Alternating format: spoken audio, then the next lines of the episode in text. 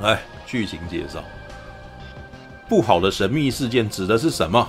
奥斯卡金像奖得主乔登·皮尔以《逃出绝命镇》及《我们》这两部电影，颠覆并重新定义了现在恐怖片。现在他以全新的大众文化噩梦，重新想象暑假强档大片啊，规模庞大的恐怖史诗片。哎，不，你这是有没有这写文案是有没有看电影啊？有没有看这部片啊？靠北啊，知道吗？编导乔丹·皮尔在这部电影中和奥斯卡得主丹尼尔·卡鲁亚哦，逃出绝命镇、犹大与黑色弥赛亚再度合作。另外还有七七帕玛啊，舞娘片很大，巴黎应召日记和奥斯卡奖提名史蒂芬·元啊，梦想之地玉子啊加入饰演位于加州内陆一座荒凉小镇的居民。呃，不是荒凉小镇吧？他那个应该是在那个好莱坞的那个什么。的的的，好莱坞附近的那个马场吗？对，郊区的这个什么牧场吧？对，他们目击了一场令人不安且不不寒而栗的诡异发现。完蛋了，这个这个人可能是，要么就是他想藏，要不就是他没看电影。好，不一片的演员阵容还包括迈克温考特、惊悚大师希区考克、HBO 影集《西方极乐园》及布莱登皮雷亚啊。Netflix 影集《先见之明》，美国暴动，编剧兼导演是乔登·皮尔，制片是猴掌制作公司的伊恩·库珀，我们糖果人以及乔登·皮尔。啊，好吧，说了半天什么都没说呢啊！来，来，谁要先？我看一下，大家魏徐先好了。诶，会会剧透吗？这这会剧透吗？会吧，应该会吧，因为他其实哦，因为这部片真的是属于他其实没讲什么，所以你一看基本上就就知道这是什么了。哦，那我可能先退出好了，那我好吧，那我先退出，那那我先离开。好呗，好吧，那个没看的人啊，没看又不想被剧透，就来退场吧。对，因为这部片要聊要聊真的还难，还真不真难，真难不讲到剧情。对。好吧，好，那我先离开了，拜拜。来，来，谁看过了？来看一下，陈佑看过吧？魏一也看过吧？看过。好，大家看过。熊宝没看过吧？没有声音。啊，来，那个 Jimmy 跟布莱恩也不表达。啊，怎样？对，要要讲话吗？又没有，要靠北了！那，好，来。我说我没看过，我听你们讲。好，听我们讲。好吧，来来来来来来，来，魏徐先来好了。嗯，好吧，我后来有去看预告，诶，我觉得他可能文案就是要故意要长的吧，因为预告也看起来也不知道到底在演什么。对啊，可是如果真的要讲这部片的话，我觉得我开头就一定会讲到，这就是一部那个怪兽片的感觉。嗯，所以我们刚刚一直在聊那种。终极战士的一些缺点，你拿来看这部，其实这部反而是，嗯，它很复古的还原出那种以前那种怪兽片的优点。嗯，我该怎么解释呢？因为它里面有很多镜头都是都是会让主角去看天空到底怎么回事这样子。嗯，一开始你还不知道不清楚到底发生什么事，可能以为是闹鬼啊，或者是。或者是真的有空难之类的，就一些很离奇的事情就发生了。像电影一开始就是，就是主角的爸爸可能被天上莫名其妙的飞下来的东西给砸死了，嗯，一个小硬币砸到头这样子，嗯，然后主角就会开始注意天空到底有什么这样，嗯，然后，嗯，我觉得那个那个处理方式就很像以前。以前那种像初哥说的大白鲨那种感觉，就是当你什么都看不到，你越是会觉得越恐怖，就对了。你会自己去想象它到底是什么东西这样子。就算它最后大概是中间的时候就已经知道是外星人了，可是还是看不到它，你反而会有种紧张感。呃，像是有一幕就是那个主角看到他的养马场里面有有。有人形的外星人，那边其实也蛮紧张的，可是后来却发现是一个玩笑，就对了，就是他们附近的另外一对一对比较有名的家人的的一些小屁孩来捣蛋这样子，嗯，那我想一下还有什么？嗯，因为因为有点喜欢，所以我也不知道该怎么讲。嗯，就我觉得他整部片就是一直在铺陈，然后到后面一直给你惊喜。前面的话是恐惧的感觉，可是他讲到后面是大家一起团结起来要狩猎他的那种那种感觉。其实就跟终极战士一样，他最后主角是硬起来要去狩猎那个生物，突然你会觉得很热血感，就算他没有很血腥，可是却是很有张力的。好，大概简短就讲这样。嗯，好吧，来吧，大侠人已经上线了。哎呀，大侠有看过不？Hello，Hello，好吧，先。只好先不理。嗨嗨，喂，哦哦哦，回来回来回来，哎，看过布了，对，对我看过布了，对，来说说布吧。哦，布。布。布，我觉得是那个乔丹比尔，对。对，这一次算是那个离观众开始有点距离的一部电影。啊？为什么呢？怎么说呢？对对对对，对我觉得那个我看完这部片，我觉得那个乔丹皮尔是一个很厉害的艺术家的，对，但。他有点开始在追求哎自己的艺术之道，对，然后他虽然说他布的故事可能是跟那个逃出绝命镇跟那个饿死比起来，对布的那个故事其实是很亲，算是最亲民的，对，对，它是一个很简单的概念的，但是那个乔丹比尔他所展现的东西其实是最最艺术性最高的，但但有可能是一部分观众可能会觉得说哦，对你铺陈太久了，或是哎。为什么会这样的？这个这个这个东西呢？嗯，我觉得那个乔丹比尔，在他在这部片，对，我觉得他经他他以前就是那个很不错那个喜剧喜剧导演嘛，然后他也拍过不少喜剧嘛，我们甚至也看过他一些在网络上他的短片嘛，嗯，对，然后然后那个，因为他因为逃出绝命镇的成功，对，诶，他开始诶受到电影行业注目，诶，他开始拍了很多电影。然后那个，然后他拍完《逃出绝命镇》，然后他开始拍《我们》。嗯，对，我们其实是个很特异的作品哦。我们其实那个大部分人看了之后，对，都讲不清楚说啊，我们到底在讲些什么。但是我看我们的时候，哦，我看我们的时候，我觉得哎，他有把那种恐惧感，对，就完全不明所以那种恐惧感，他抓的非常好，对，比很多哎那种。嗯那么我们一一般套路的恐怖恐怖片都都好很多这样子，嗯，对。然后最妙的是哦，他最后还是你还是搞不清楚他到底是什么时候。这时候你会越来越想去思考，说，哎，这些到底是什么东西？对，你会越来越想去思考。然后思考之后，有就有可能会越想越恐怖这样。嗯，对。所以，我某些程度上，我觉得说，哦，我们是一个很特异、很很很出色、一个很另类的作品的。嗯，对他，他虽然说哦。离观众有点远，但是，但他非常的特意。但我觉得乔丹，那个皮尔乔丹，他在诶从逃出绝命镇到哦，我们他这个创作过程，因为他因为他走的并不是那种哦所谓的商业逃的路线。嗯，一开始逃逃出绝命镇，诶有一些，然后呢，嗯，那个我们对他开始尝试一些哦很不一样的东西，他开始感受到了诶哦原来那个拍那个拍电影跟在这样子哦，可以拍一部电影，跟拍那个他以前喜剧方式是不同的。对，他开始感受到了一个哦，所谓的当那种哦大型导演嗯。的那种哦创作感、艺术感的时候，哎，嗯，他他其实他其实那个他开始野心开始有点有变大的感觉，嗯，他开始他某些程度上，我觉得他的目标对已经不只是史蒂博了，对，有可能是史丹利库伯利克。对，有可能是对，有可能是其他哦更高的导演的，对，他的内心也已经有开始这种欲望了。嗯，然后我觉得那个《布》这部片算是他的那个艺术之眼开天眼的第一部作品这样的。嗯，对。但那个艺，当然这艺术之眼开天眼到底是好是坏，还还不清楚，还不清楚的。对，这我们要那个经由未来来来来。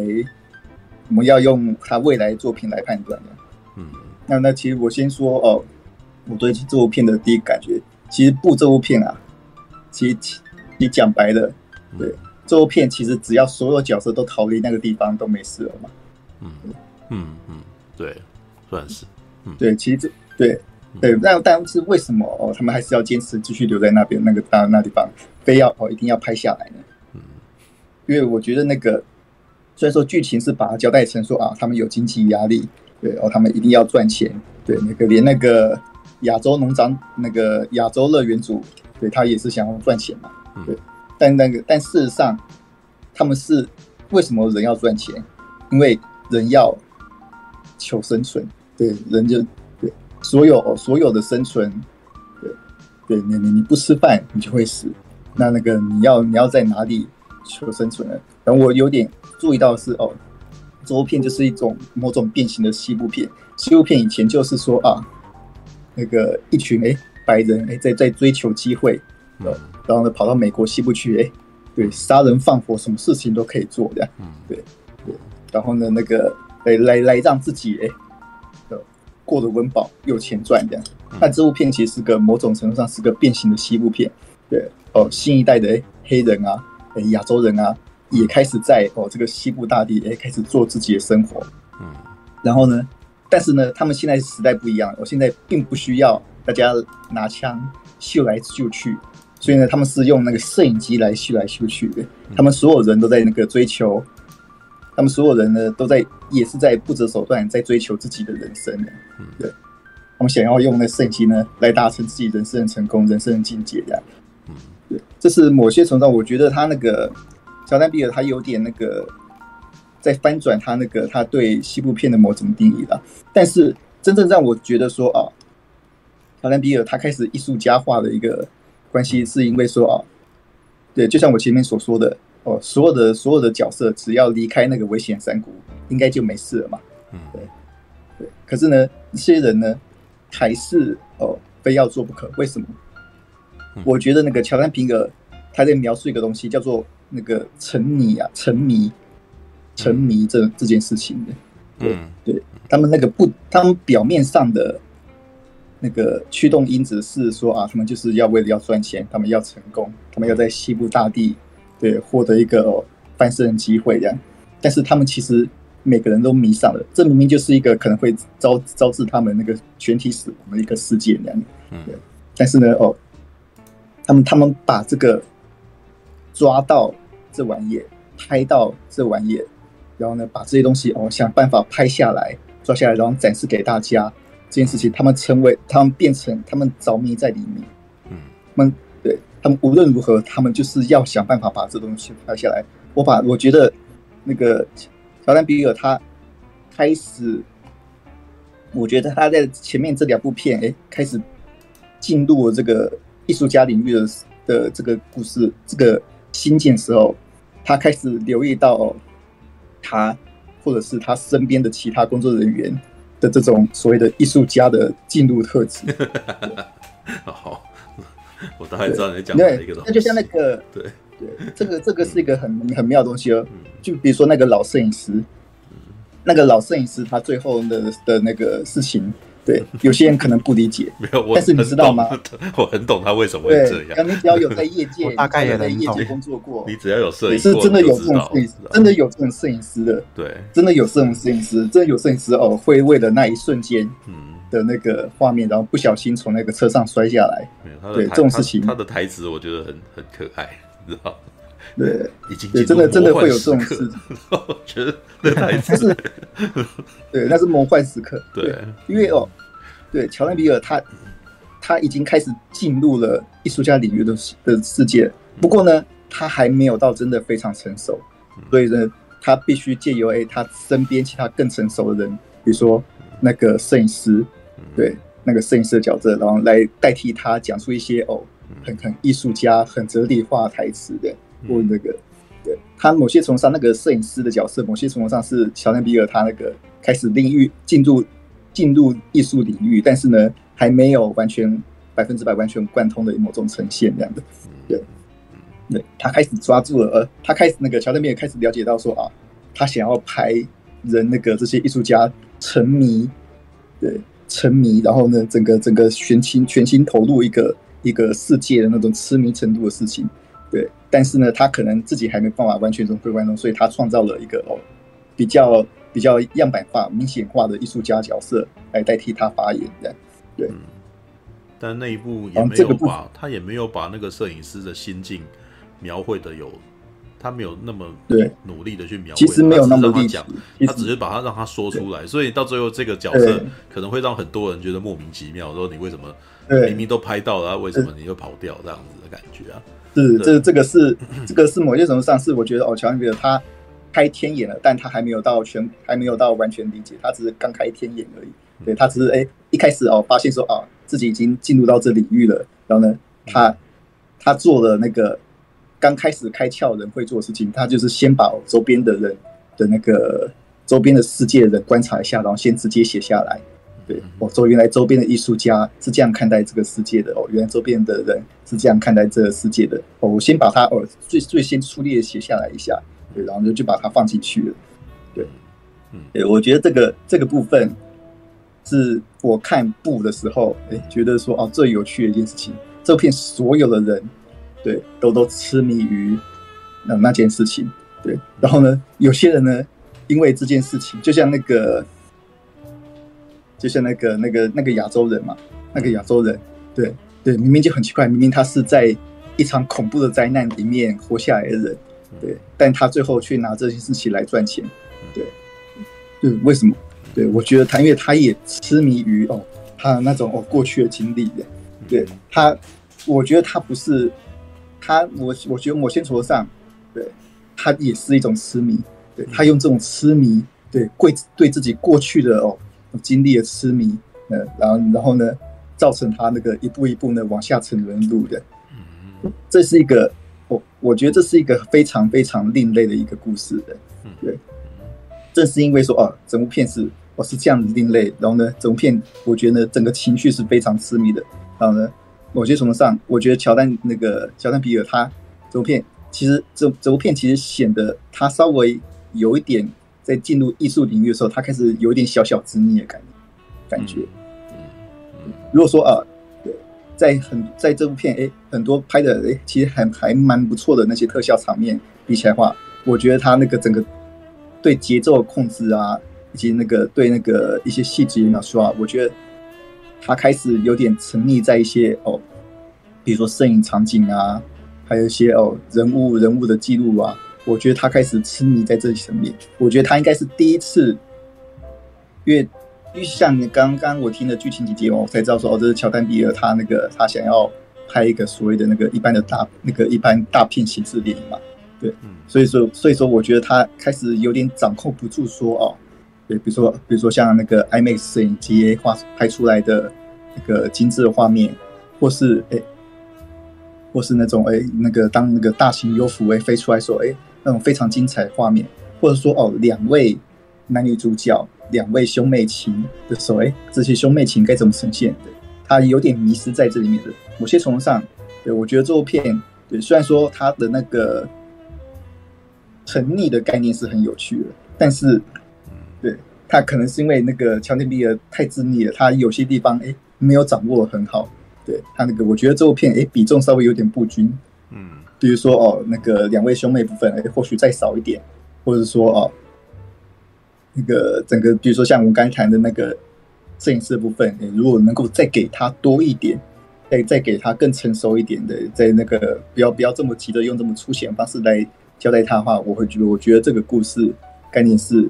会会会更成熟、更有趣的这样子，嗯，对。然后最后也呃有一点是那个哦，对了，像我说哦，乔丹皮尔有点沉溺在艺术家领域，是说尤其是那个亚洲人的故事，亚洲人的故事，嗯，他不是正要讲说哦，他以前发生什么事就突然被剪掉了嘛？对啊，嗯，对，我觉得他那个乔恩比尔他有点在享受他当那个大导演，对，他有点想像那个。那个库伯利克一样，我开始有那种导演那种哦，自我决定，对我要讲什么的那种权利。所以他一开始，所以他这部片其实很明显的在在玩他享受哦导演创作的那种整个过程。对，他要剪哪里就剪哪里，他要多哪里就多哪里。对对哦，他想要多的地方就让他多，呃，然后他呢想要故意不让你看见，是不是就故意不让你看见？对，嗯，对他，我觉得他有点享受这个部分。变成说哦，这部片其实对。要说是好片，的确，因为乔丹皮尔展现了他很很强的哦艺术家的自觉，但某些处是，但某些角度又有点自溺。嗯，对，他他有点那个那种艺术家的沉溺感出现了。对，这这次让我觉得说啊，这部片虽然说表面上哎是一个想要朝向哎一般大众的外星人大片，但是呢，他那种自溺感呢，可能会让有些观众呢看完之后会觉得说哇，这部片是怎么回事？哎，为什么有些地方这么慢？啊，为什么那那这这些艺术那个？这些摄影师非要这样做不可。嗯，哎，为什么？也为什么会这样？哦，有些观众可能会产生这样子疑虑，因为为什么呢？因为乔丹比尔哦，他开始在努力的进，已经开始走向创作领域了。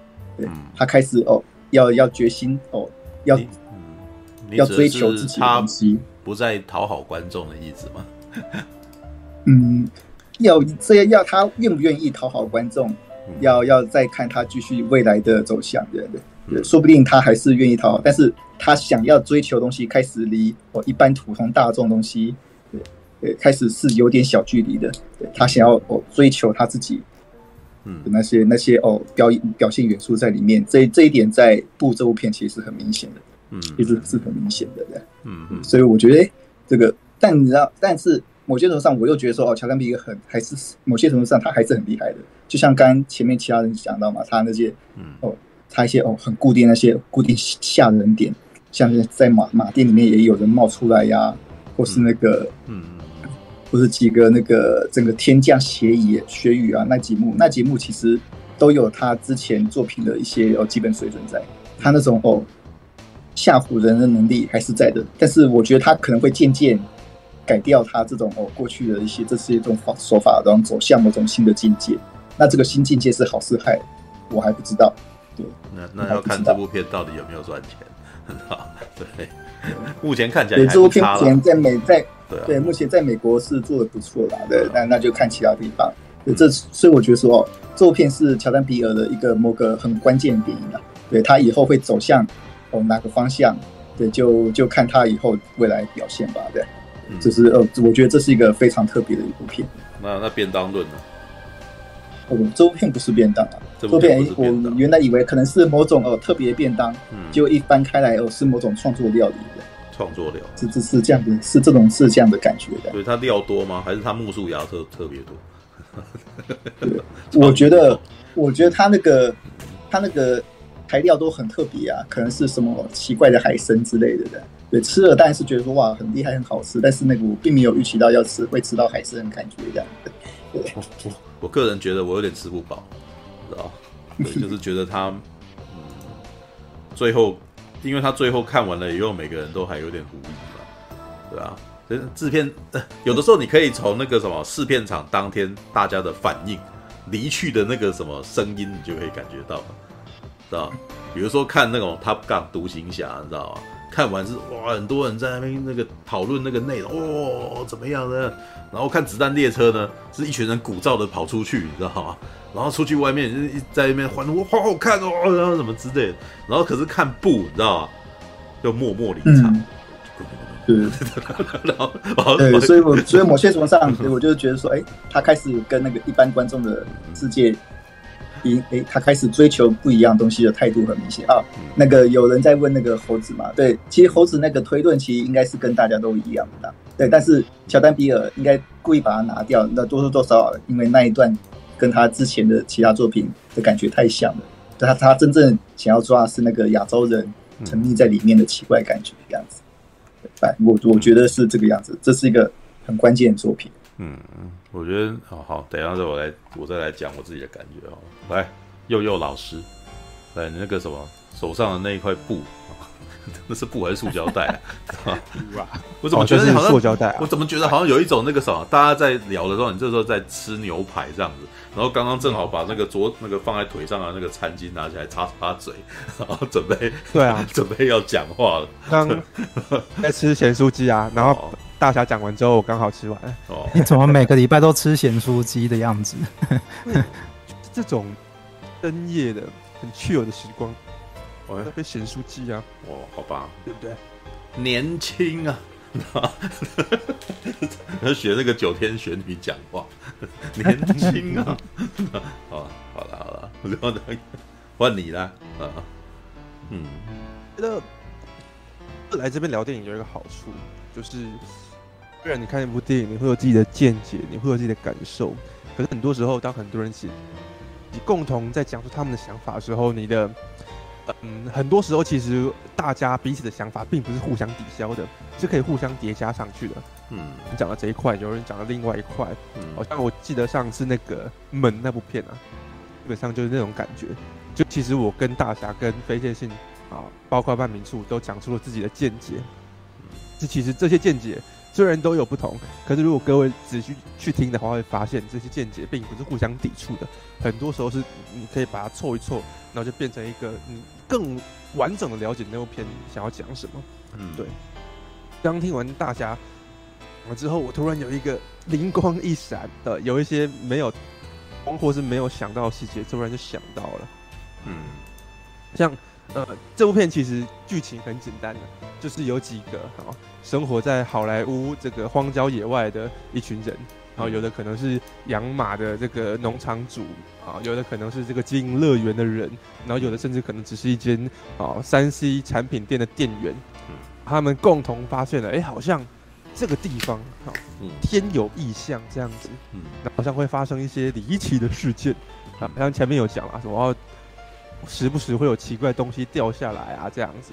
啊，不该从天上掉下来的东西掉下来，好的现象，嗯，或是呢那个呃主角他们是养马的吧，哎、欸、马会突然，嗯，就会呃，就失控跑走，嗯、然后呢也没回来，嗯，就发生一些怪事，嗯，大家开始想说，哎、欸，我们怎么确认这到底是发生什么事情？嗯，然后呢？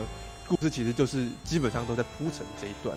嗯，刚大侠提到了一个疑问啊，嗯，有些人可能会觉得这是剧情上的 bug，就是因为其实要给一个设定，就是这件事情啊只会在这个地方发生。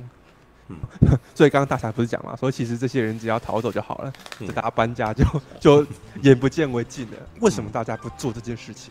嗯，大侠这样一讲，我才突然意识到。这其实是一个藏在《布》这部片里面的一个暗藏的主题呀、啊。嗯，你们看哦，男主角好这一家，他们家是养马的。嗯，为什么要在好莱坞的的旁边的荒郊野外养马？那、嗯、就讲说哦，因为呢，好以前好莱坞拍片的时候，可能会需要啊骑马的镜头啊，会需要有懂马的人来当马师啊之类的。嗯。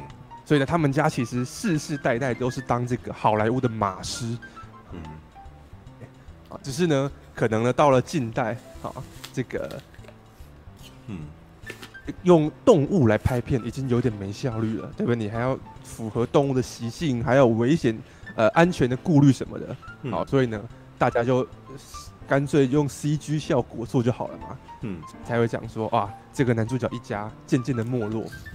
嗯，然后像刚刚大侠提到的，啊，这边有一个乐园，乐园的这个主人是一个亚洲人，啊，嗯，其实就是那个，嗯，演《阴尸路》的那一位啊，史蒂芬元，嗯，英国人，说，我啊，怎么史蒂芬元也坚决待在这边呢？嗯，他没有明讲，嗯，他有给你一个线索，就是史蒂芬元小时候曾经也是童星，然后曾经也在呃这边拍了一个。很大受欢迎的一个类似家庭情境喜剧，嗯，然后其实你可以知道史蒂芬元这个角色非常非常的怀念他以前的那个童星光环，嗯，好，甚至像是嗯，七行的那个店员啊，他为什么在这儿呢？因为他才正好刚被哈可能在好莱坞工作的这个名模女友给甩，所以他还暂时待在这儿，嗯，你看到这些人是什么样的人？这些人都是曾经跟好莱坞这个大产业链息息相关，可是如今已经被抛弃的人了。嗯，然后他们呢，在做的事情，他们的心态都还是怀念自己曾经置身于好莱坞这个产业之中的那个反景，对不对？哇，以前啊，我们这个马师多风光啊，可以去拍，可以去拍那个什么摩蝎大帝。啊，对不对？哇，我爸啊，因为这个骑马的缘故，所以呢，直接创造了这个啊，帮好莱坞养马的产业，对不对？史蒂芬元也是啊，哇，我当时那个情景喜剧啊，多风光啊，啊，啊，只是因为一个意外发生，我呢就从此就星途就终结了这样子。嗯，对，啊，其实你会发现说，哦，这些人他暗暗的都在暗示你说，这些人都是在怀念过去的好莱坞的人。嗯，啊，所以会发现说，这部片的主题，它有某种程度上就是在怀念皮尔乔丹心中的对于老电影啊，对于过去的好莱坞的一个一个怀念。好吗？像像事实上刚刚呃大侠说的那个摄影师啊，里面有一个摄影师嗯角色啊，他前面还跟你演哦，说原本他们想说，哎，天有异象嘛，对不对？好像有外星人，我们要不要把那个外星人拍起来？好，我们就可以赚大钱。打电话给这个知名摄影师，嗯，知名摄影师，他们讲的第一句话是什么？说哦，我知道你对于。哦，在好莱坞发展很有梦想。嗯，我跟他讲说：“醒醒吧，这是一个永远不会醒来的梦。”嗯，不，然后，然后那个摄影师在干嘛呢？他呢在处理那个老胶卷，然后你感觉出来他好像有点无聊，他可能不是喜欢那个处理胶卷的那个工作，至少我是这样感觉。不是无聊，好不好？就这个无聊嘛？那我觉得那个画面有点故意的。你没注意到他其实一般剪接很不会在那样子的场场合剪接。那个那个是老的那个，那是老的胶卷的剪接底片，呃底片转片嘛。对，他他没有，我我知道那个摄影师在做，他在他在做，他在一直看着他以前拍的东西。对啊，他在他在沉浸在那个感觉，他他他他的人生已经离不开那些胶卷了，他的他他就是活在那样世界里面的。而且你光看他的环，你光看他的环境，其实也是有够故意的。一般简介很少会在这么亮的地方简介啊。一般简介都会在比较暗，因为那是投影的。但是他为什么要让他在一个那个什么庭院，然后那个是玻璃的，然后后面都是草草木，然后他在那边剪一个丛林里面的画面。嗯，然后我其实觉得他有点沉迷于那个两个危险的怪兽，然后再互相哦攻击彼此的那种的那个，然后然后然后旁边的那些东西又有有点让他觉得他想要让自己觉得自己好像在那个丛林里面。但是呢，他要用玻璃挡起来，知道？所以他在舒适的环境里面享受享受丛林里面的野蛮的感觉，知道？也就是因为这样，他在沉迷于这种野蛮跟野蛮之间互相虐杀的那种画面，他其实已经着迷了，所以他会愿意去拍那个东西，会愿意会设身危险去拍那种东西啊。他前面就已经大概在告诉你他，他是一个什么样个性的人，因为他很少这个角色到很后面才出现。所以他比较少去讲他的那个什么个性，或者他的那个脾脾气还是什么的，你只能只能从一个电话里面知道他的，然后这这时候有他的画面，然后可以只能从这边去解读这个人是怎样，他的心境是什么而已。对，我我自己看到是那个样子啊。对，嗯，对于这个角色的理解，其实我觉得刚刚大侠讲的可能更合理，就他在怀念自己以前拍的东西。为什么他要怀念自己以前拍的东西，然后一直看着以前的胶卷？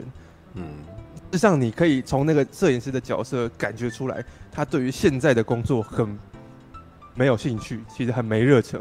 包括刚开始的时候，他在那边要拍广告，哦，你也知道说他可不是一个开心的摄影师，好，所以呢，从他的情绪，然后包括他可能在看自己以前的作品，加上他讲的那句话，其实我觉得这个角色有点在暗示说，即便是现在身身在好莱坞产业里面的人，好，那个摄影师他也不是真的快乐。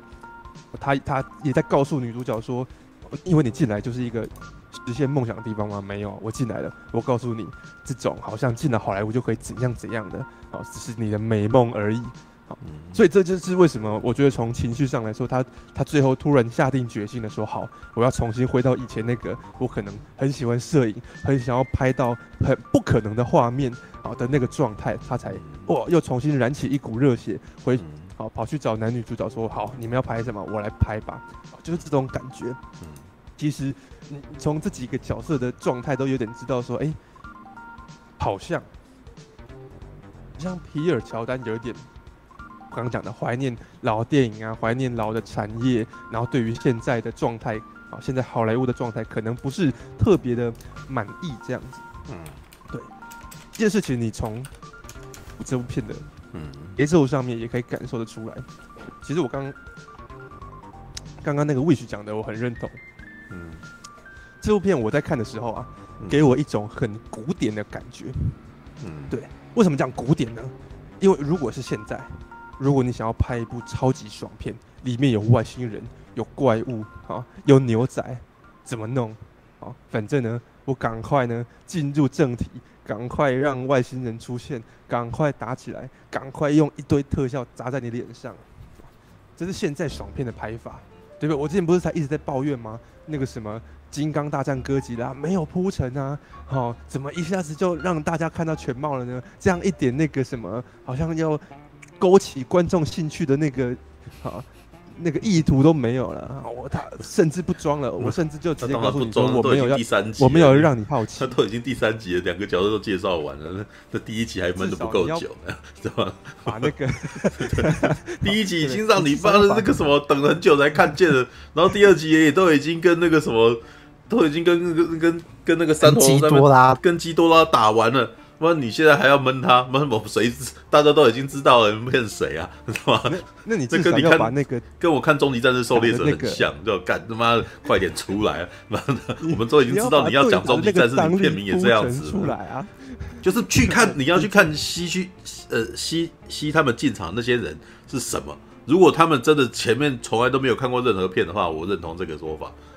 但是你们都已经全都看过了，那前看了两集，然后现在已经播第三集了，你不能再用这个铺的方法，因为大部分的人都知道了，对啊，所以这是有的时候可能反而会会让人家不耐，对啊。铺的方法是这样的，但是这这是我说除了除了你要让怪兽在云里雾里之外，那你是不是要让至少怪物在打起来之前，你要营造那个张力啊、紧张感啊？我觉得至少呃，传奇后来的几部片都没有让我这种很用心去营造那个动作场面之前的那个氛围啊。对，最后一步就是《金刚骷髅岛》了。嗯，《金刚骷髅岛》那个导演可能还有想说，哎，我如何营造出那个好像这个岛上很危险啊，然后人类的有点弱小啊，然后怪物很可怕，所以怪物打起来的时候才会很爽啊。对，就是这就是至少我看到的现代的呃，不管是怪兽片也好，甚至也许惊悚片也好，总之大家就想要快一点，好快一点，直接把那个重点给我看啊。是不这部片呢，好像这种素食文化说了不，他说我我不搞你们这套，也没有啦，这样子，我觉得也没有。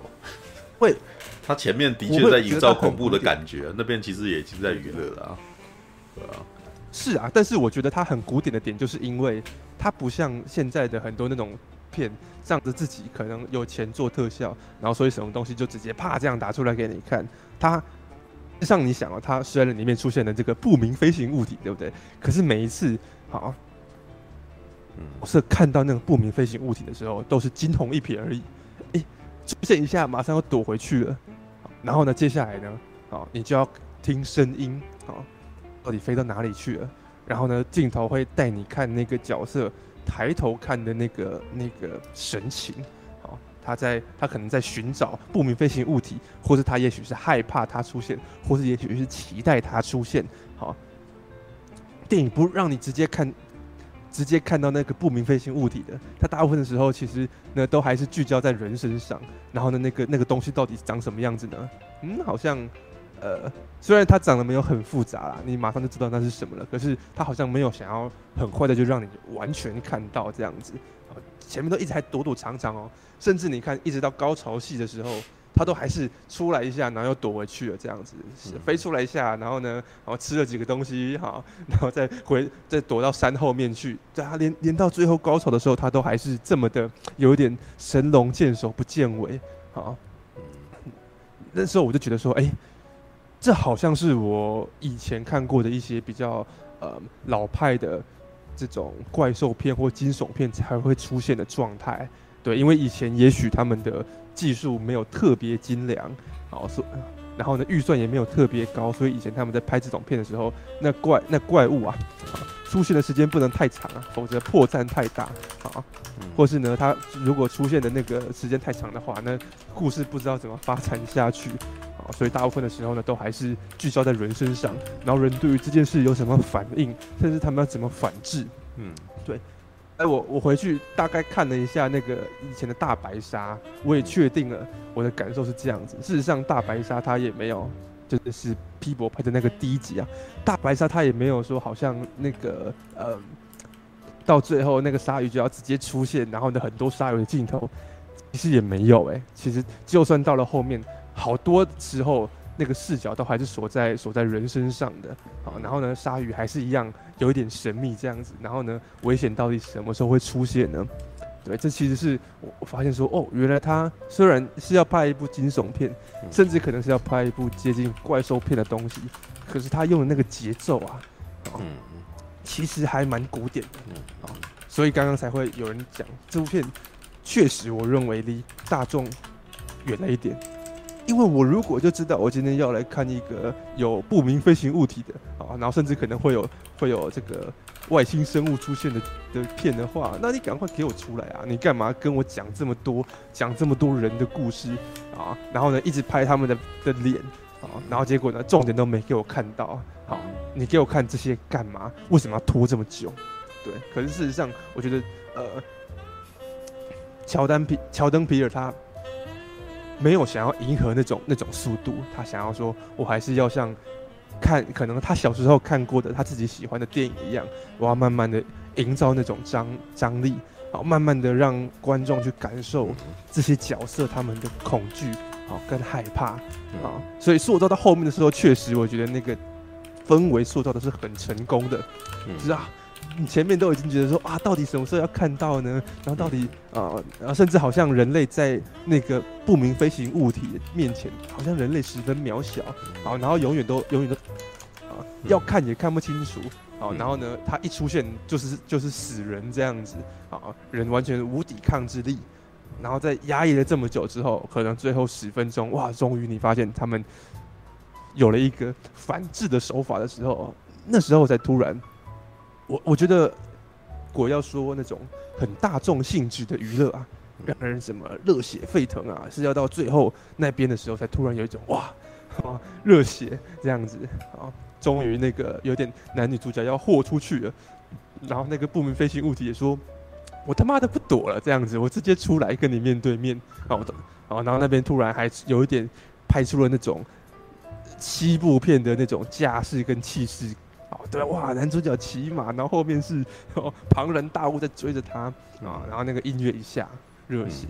可是呢，在这之前的可能一小时三十分钟，有有那么久啊？我不确定。但是可能前面九十趴的部分，他都慢慢，他都只是慢慢的让你看这些角色他的反应，让他知道天有异象的时候，哈哈，他们可能会是什么呃什么样的状态？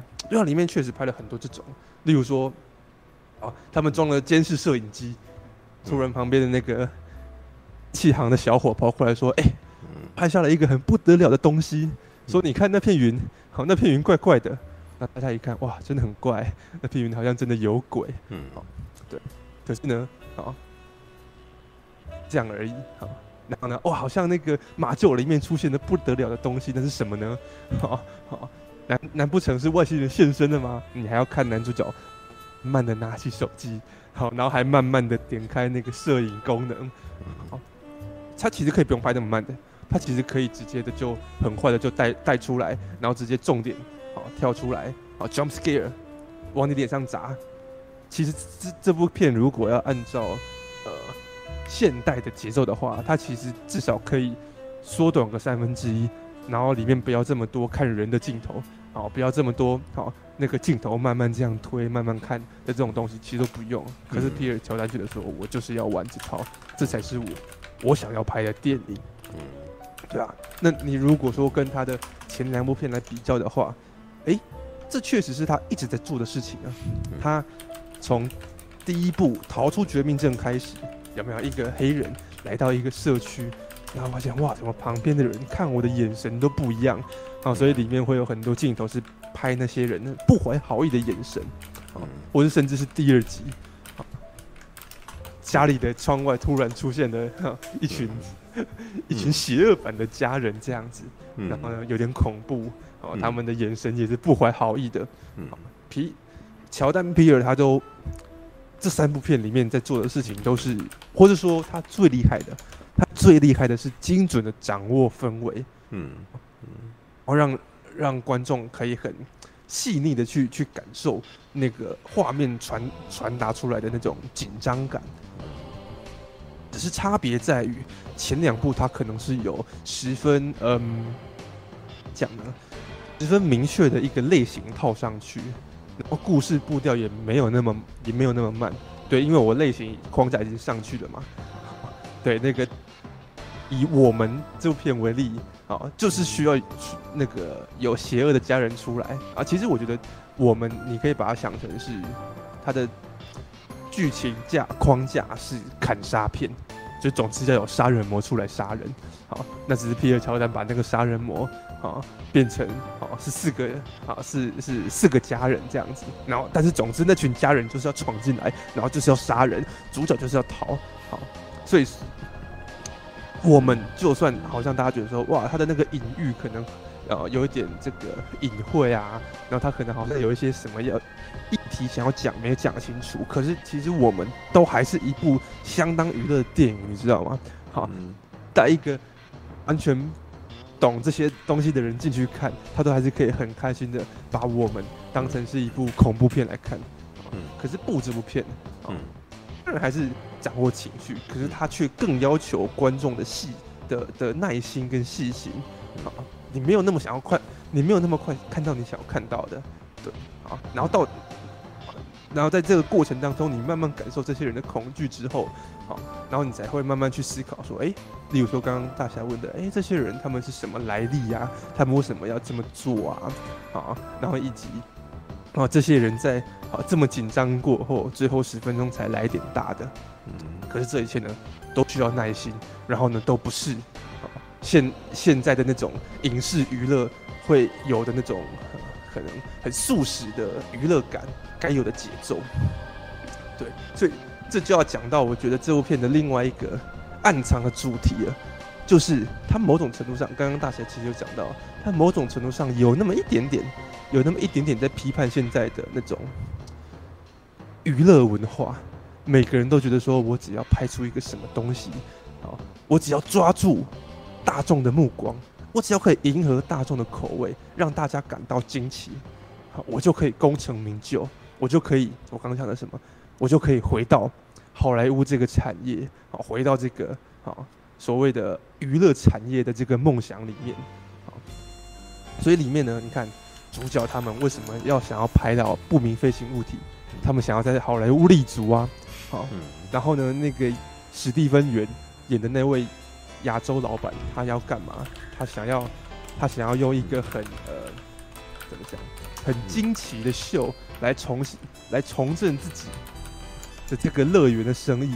甚至他可能觉得说，我如果在这个秀表现的好，我是不是有可能又可以重回当年童星的光环，被大家爱戴？好，然后甚至里面还会出现那种那个突然跑出来的一个一个 You，哎，不确定是不是 YouTuber 啊？啊！突然跑出来一个年轻人说：“哦，我要拍到，我要拍到我想拍的画面，这样子。”然后一直到临死之前都还都还想着叫人家拍他是，是是想说：“哎、欸，我的摄影机快点拿来，我要拍，我要拍。”嗯。然后呢？为什么就像刚刚大侠有提到的一个猩猩杀人的事件啊？其实也是我觉得也很有趣哦。透过史蒂芬元这个角色的回忆，告诉你说曾经。有一组好拍实境节目的剧组，他为了想要吸引大家的注意，他想要娱乐大众，所以他们呢用一只黑猩猩当演员。然后你以为你可以驯服这只野兽吗？没有，其实野兽是无，终究是无法被驯服的。他什么时候失控你是不知道的。好，所以呢，好就出出现意外了嘛。对，你你你以为你可以透过驯服野兽的方式。来娱乐大众，来为自己赚取这个目光，结果没有，你被反噬了。那男女主角呢？嗯、他们想要拍不明飞行物体，结果后来发现，哇，这个不明飞行物体好像想比自己想象的还要危险啊。然后他们为什么想要拍呢？也是一样，他们想要啊功成名就，他们想要透过这个影片一举成名。然后呢，结果呢，不知道那个飞行物体可能也会反噬他们。嗯嗯，对啊，其实我觉得。这部片虽然好像感觉上哇步调很慢啊，然后讲的好像很多事情表面上看起来都无关，好，甚至可能有些观众会觉得说，我不知道为什么你要跟我讲这些，但是细细去想的话，它里面其实都还互相蛮有关联的。对，其实这部片确实是十分细腻的作品。对，可是还是那一句，啊，这部片，嗯，怎么讲呢？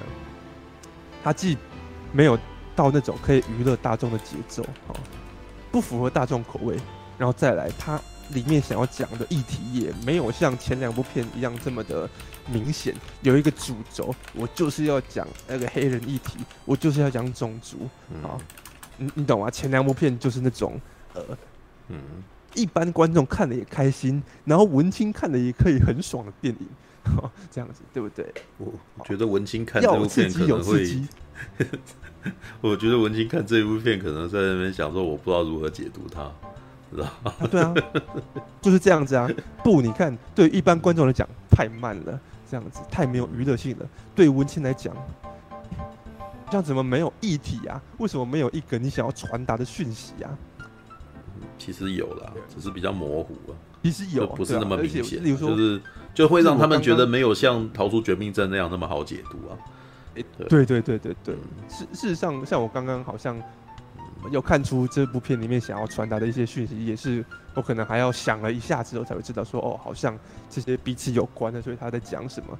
而且事实上，那个也算是一个议题，你懂吗？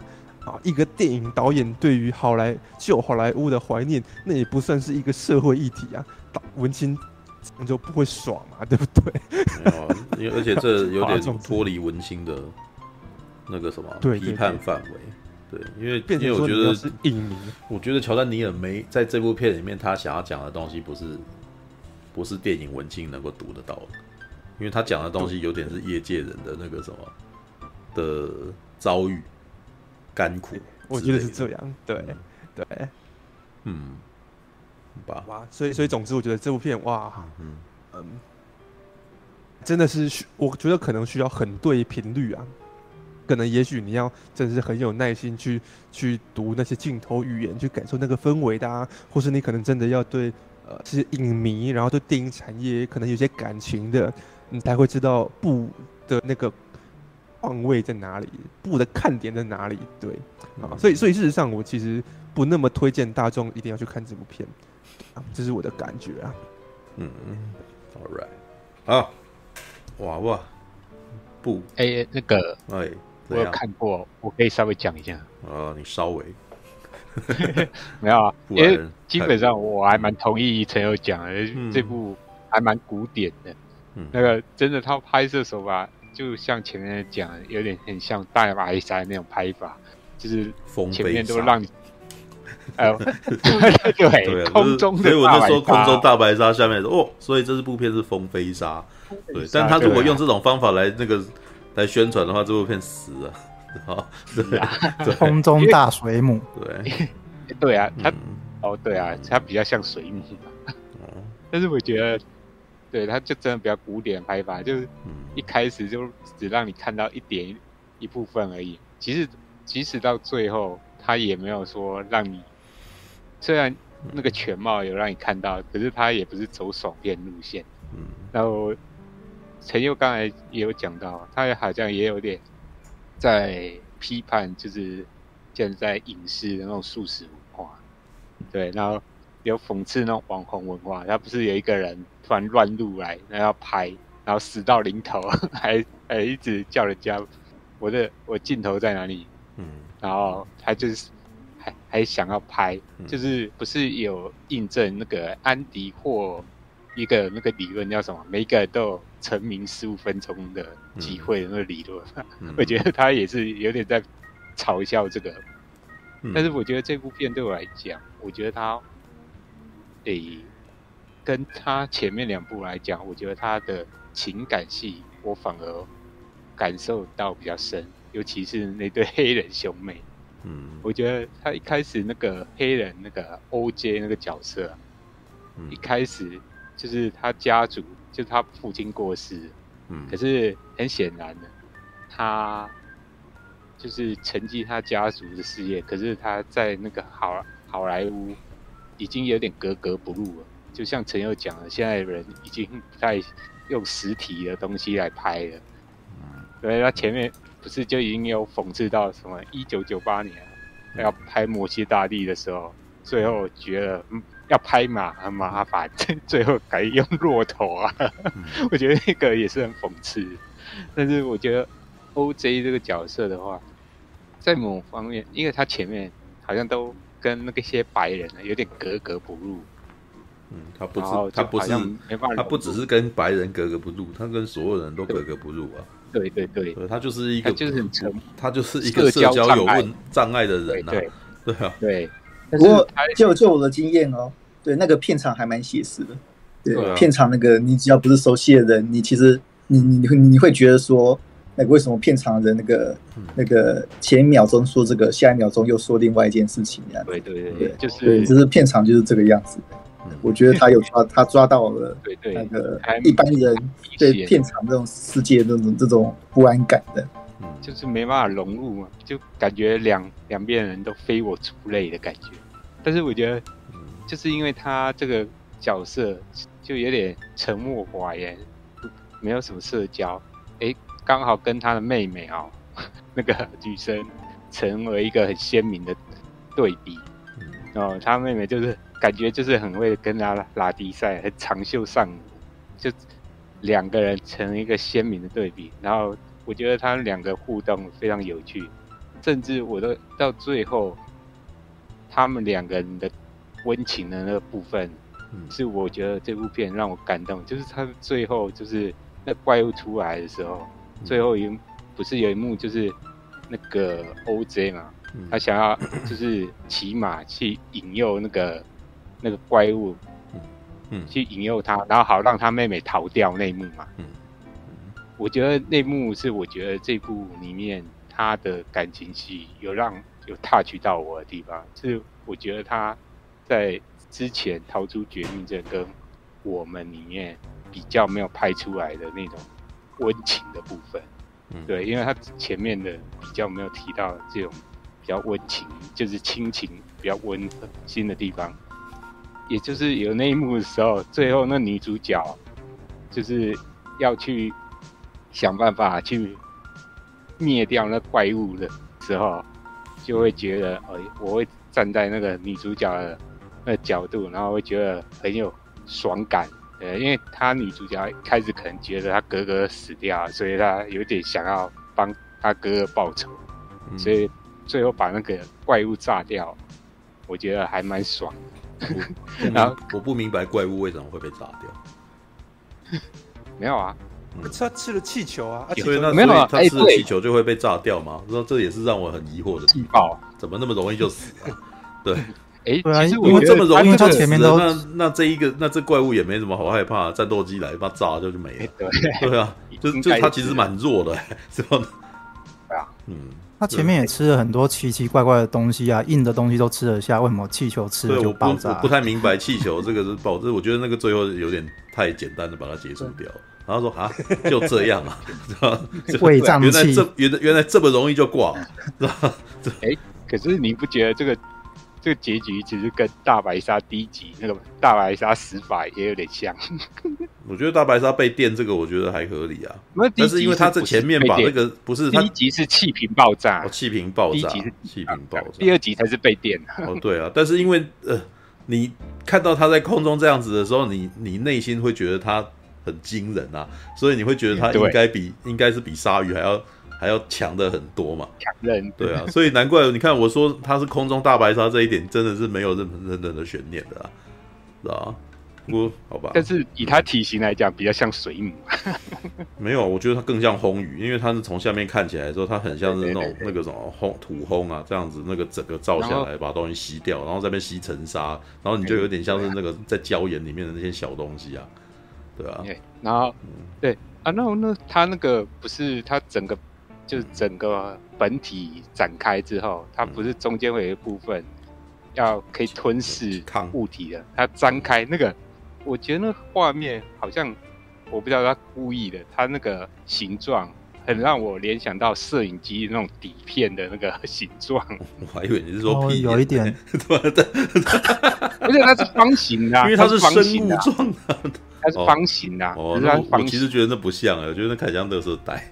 不过在一开始的那瞬间，我觉得是有点像是那种暗房还是什么的啦，就是那种灯，就是那种老式、老式拍摄的那种暗房，就是有点。因因为他前面前面在跑演员字幕的时候，好像就有对那个方形，然后跑那个赛马的画面。对对对对对对，我觉得他好像是拿这个影射，他是也是一种摄影。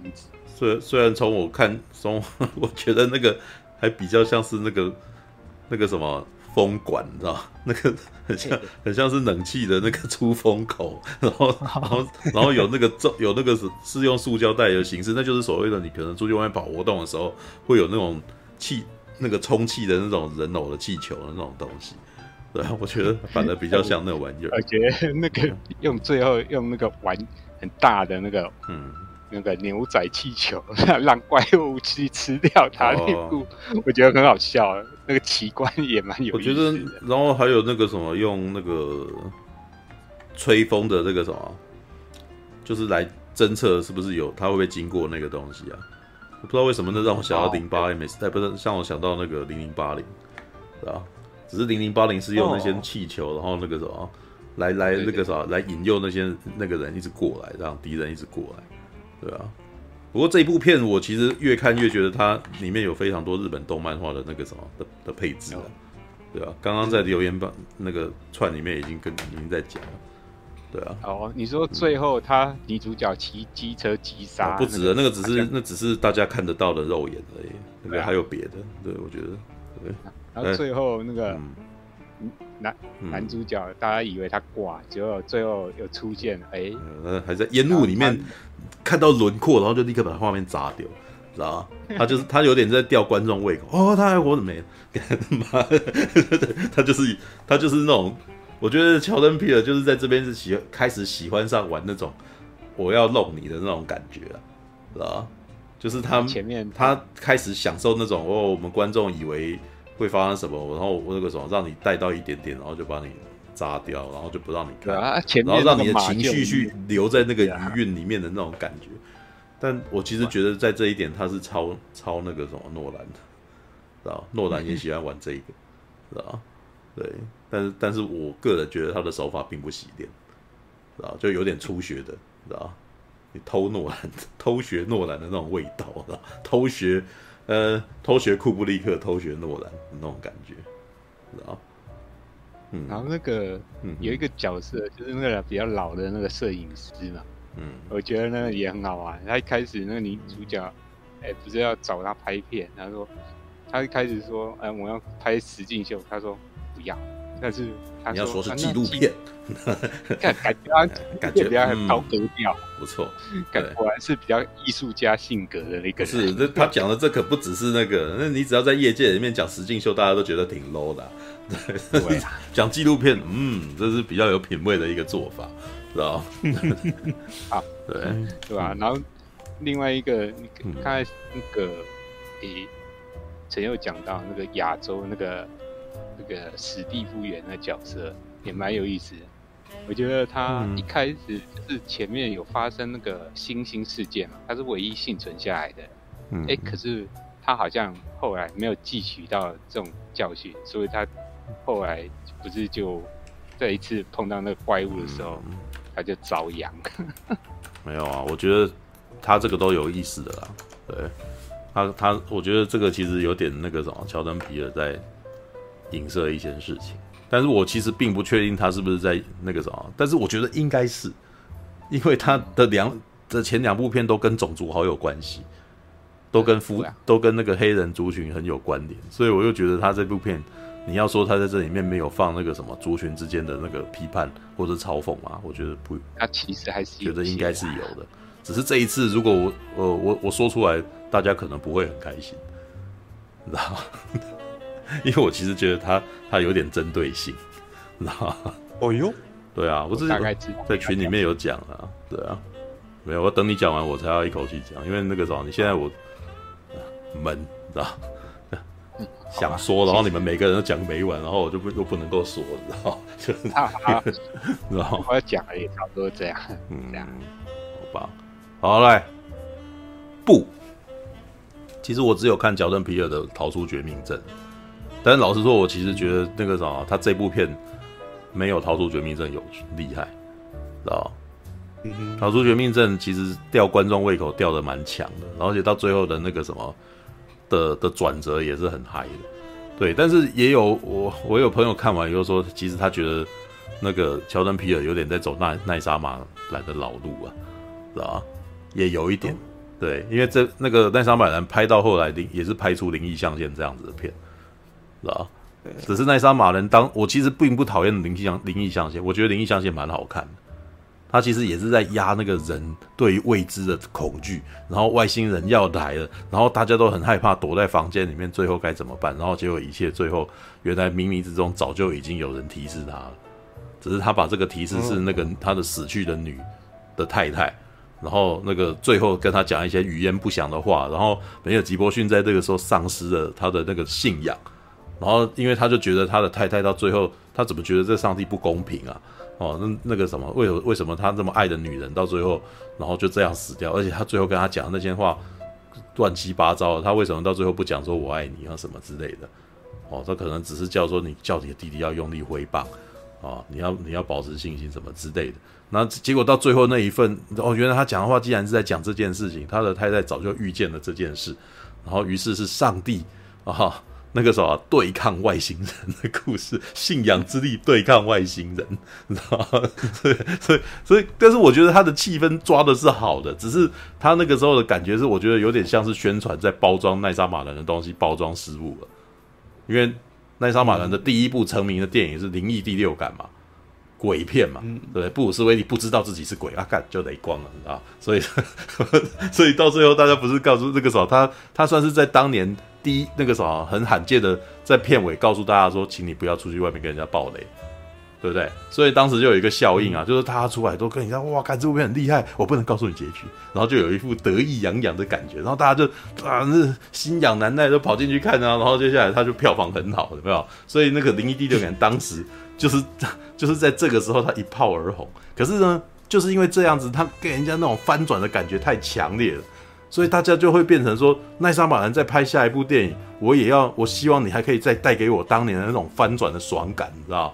但是他接下来就没有办法重复这件事情。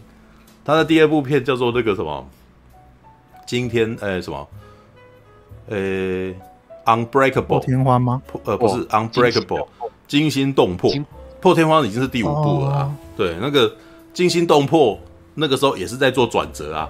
他也是气，你如果看的话，他仔细思考的话，他也是气氛压抑的一部片。然后那个什么，呃，他一直不知道自己为什么会这样，到最后终于知道自己原来是 unbreakable。然后原来那个一直帮助他的人，到最后是邪恶的人哦，原来他是大反派这样子。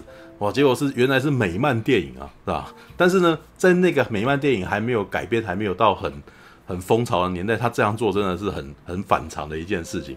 然后可是进去的观众全部都在期待他的那个。哎，按、啊、你这一次要再给我看翻转，他应该又是鬼片吧，什么之类的？哎，怎么没有那种感觉啊？我怎么没感觉？所以那从那个，我觉得从那个时候开始，奈莎马兰的名声就已经在往下跌了。然后灵异象限呢，因为有那个什么梅尔吉波逊演大明星，你知道？然后又说这个灵异第六感的导演，然后大家都期待万分，然后又是翻转。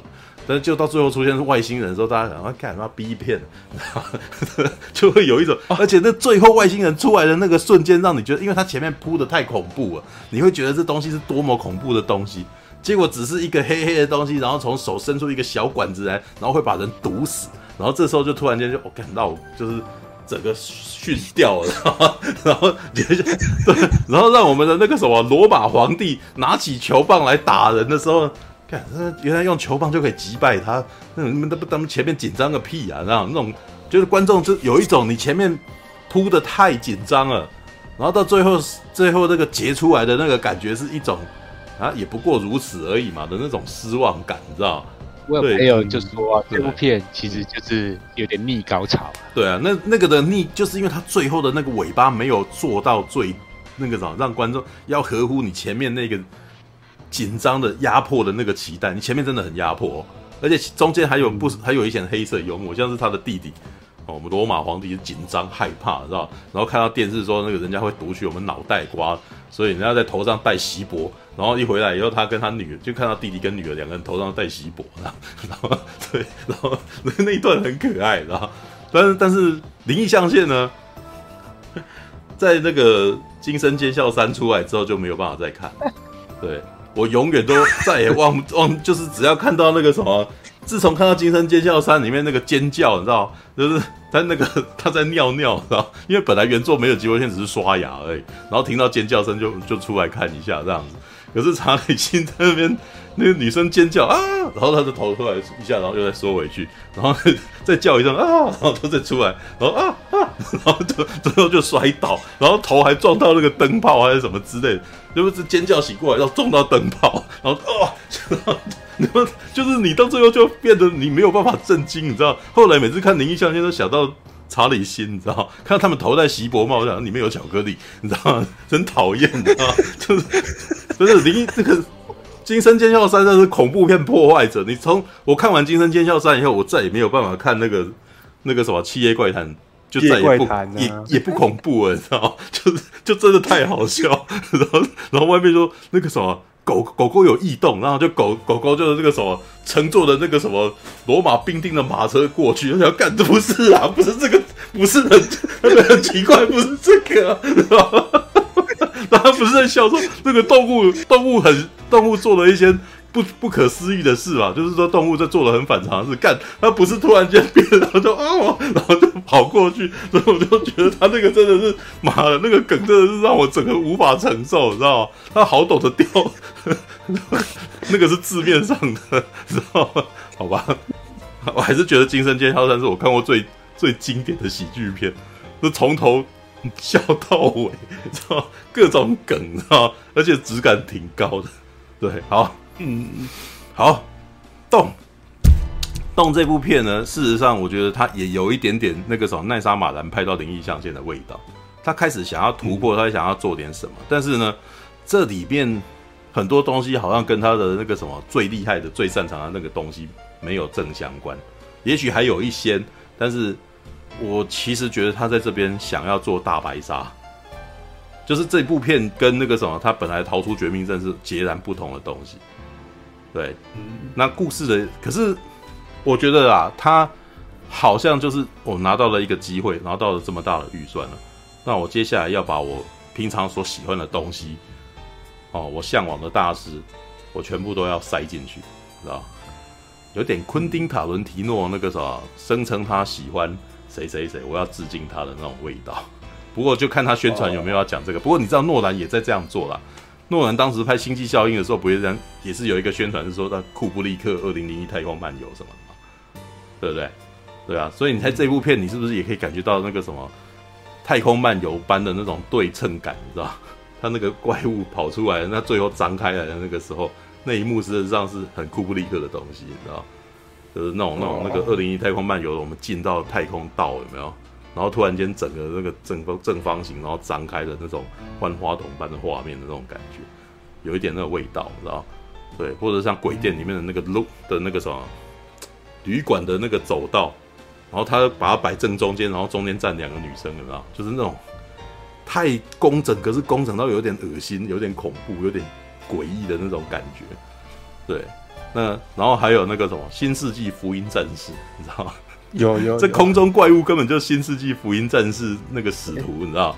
然后而且使使徒的感觉。对，而且怎么想呢？我刚刚在听你们在聊的时候，我就仔细在想想，哎靠，那个他人物配置基本上也福音战士啊，是吧？一个内向的哥哥，配一个聒噪的妹妹，他不是说丁真司跟明日香 style，你知道吗？对对，而且老实说，我一开始看的那个什么感觉，我其实有点讨厌妹妹的。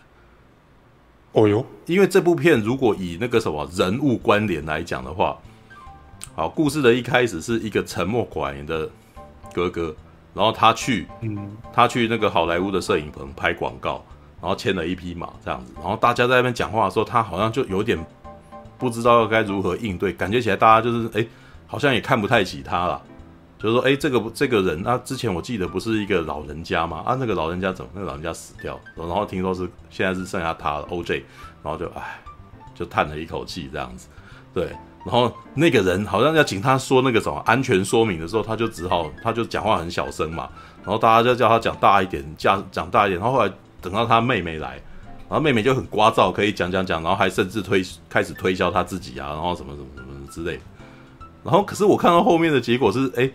这个还这个哥哥他本身在，他开始担心一些事情，就是那个马好像开始受到干扰了嘛，然后很多人跑到他马的旁边，跑到马的后面的时候，然后他其实想要警告说这件事情是有危险的，但没人要听他的话，然后他有点无助，然后他就想要求他的妹妹来帮忙，然后他妹妹正在跟人家打嘞，你知道，于是最后就出事啊，这个马就踢人，你知道，踢人以后他们就失去了这工作。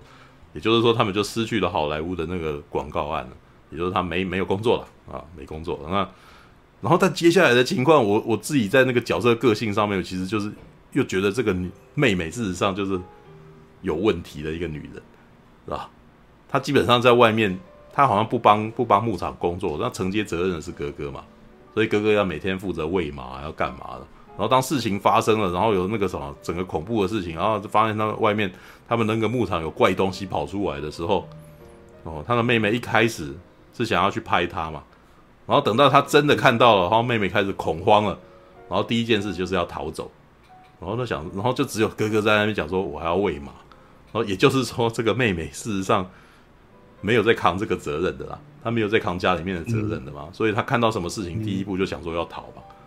对啊，可是对于哥哥来讲，哥哥是不不能够离开的，哥哥必须要扛下这个生计，然后要接承接他爸爸的那个什么，爸爸的这个牧场，然后所以嘴嘴巴妹妹口口声声在想说我们是这个牧场的时候，可是后来要逃的就是他第一个，然后他想的事情也只有他自己可不可以成名这样子而已，所以我那时候就其实觉得我有点不喜欢这个妹妹，因为这个妹妹是心中其实事实上就是也都不扛责任，然后然后可是呢。这部片里面，他帮他写这个兄妹的关系是，当妹妹在胡闹的时候，哥哥容忍了她，然后呢，可是哥哥感觉起来好像也不没有因为妹妹这样子而生气，所以哥哥跟妹妹的感情还是很好，也由得妹妹去。然后你看，每次看到妹妹在房间里面放超大声的音响，然后哥哥好像也是有点无奈，你知道嗯，没办法，这个 哥哥就是妹控，知道吗？就。他基本上是宠妹狂魔，知道？就是妹妹做一些让我觉得让观众觉得干他妈的危险或者是很烦躁的事情的时候，哥哥都在容忍这件事情，知道？